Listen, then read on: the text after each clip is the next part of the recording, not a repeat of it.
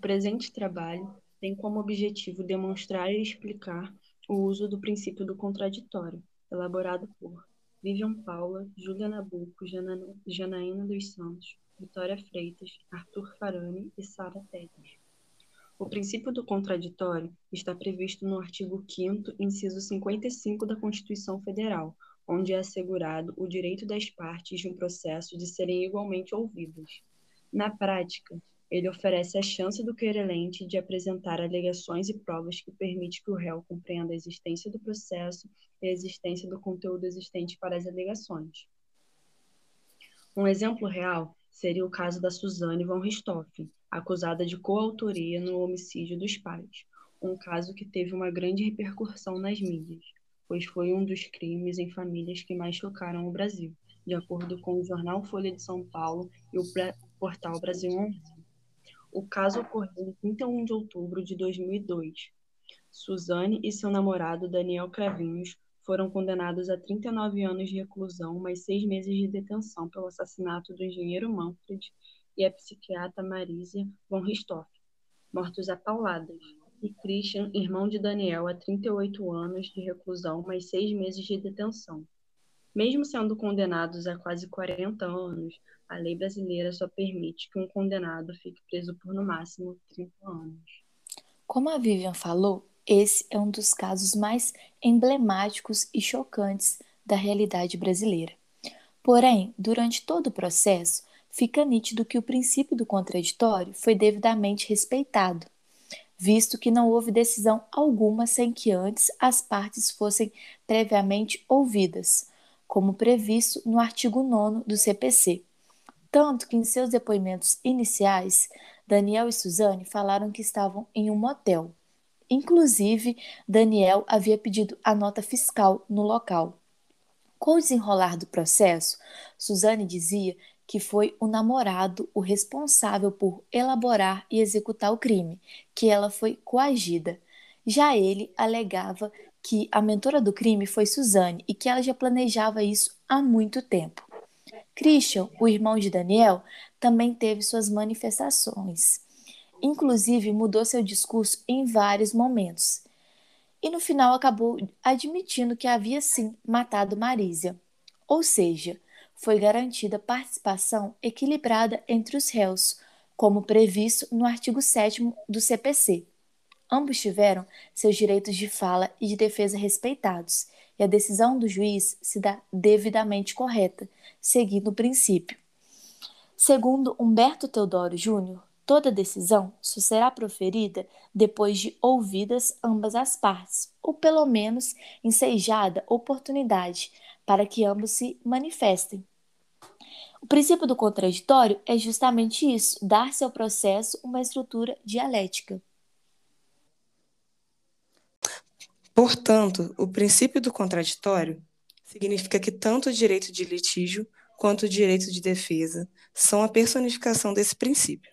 Quem reivindica direitos substantivos no processo contencioso tem o direito de invocar o pri princípio do contraditório em seu proveito deve ser entendida como a necessidade de informar as partes da existência de litígio e de todos os atos processuais. Por, por outro lado, a possibilidade de as partes reagirem a atos que não lhes sejam conduzentes. Ademais, o julgado em questão do caso de Susana von Richthofen pode demonstrar de que maneira o princípio do contraditório foi respectivamente aplicado e respeitado de forma a cumprir o que está escrito no nosso ordenamento, sobre o seu conceito, traduzido como a, como a finalidade de proporcionar às partes a equiparação e igualitação do exercício de seus direitos dentro da execução processual, além de garantir também a maior das participações das partes.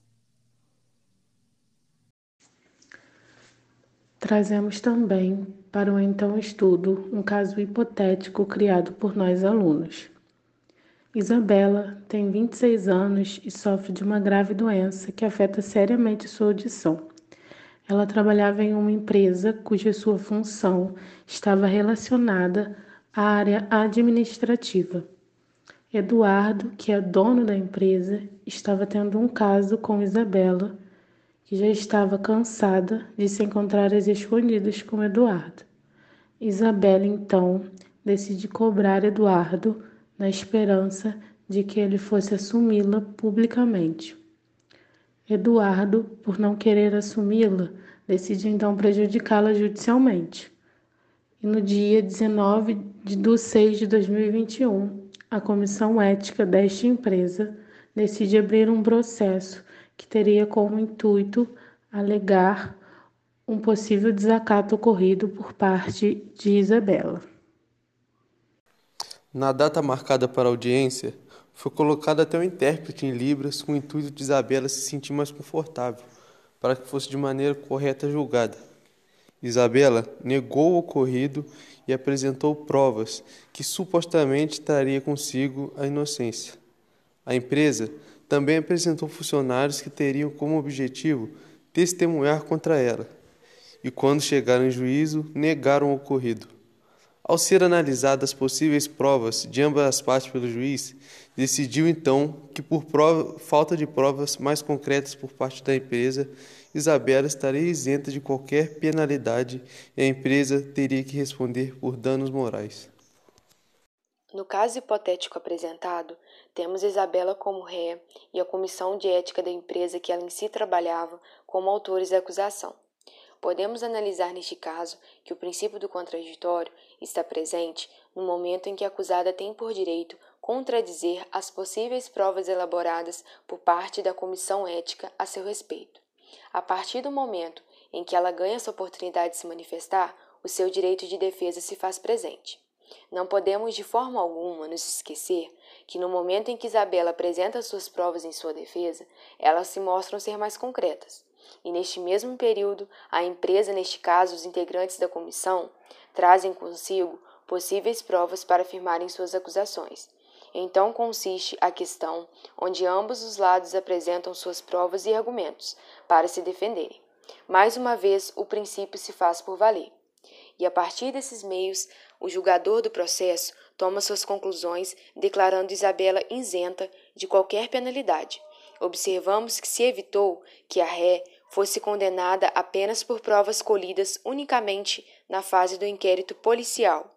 E mais, Isabela teve todo o amparo possível para que, de certa forma, se sentisse mais à vontade, como, por exemplo, o intérprete de Libras, para ser julgada, de forma correta, respeitando todos os requisitos possíveis.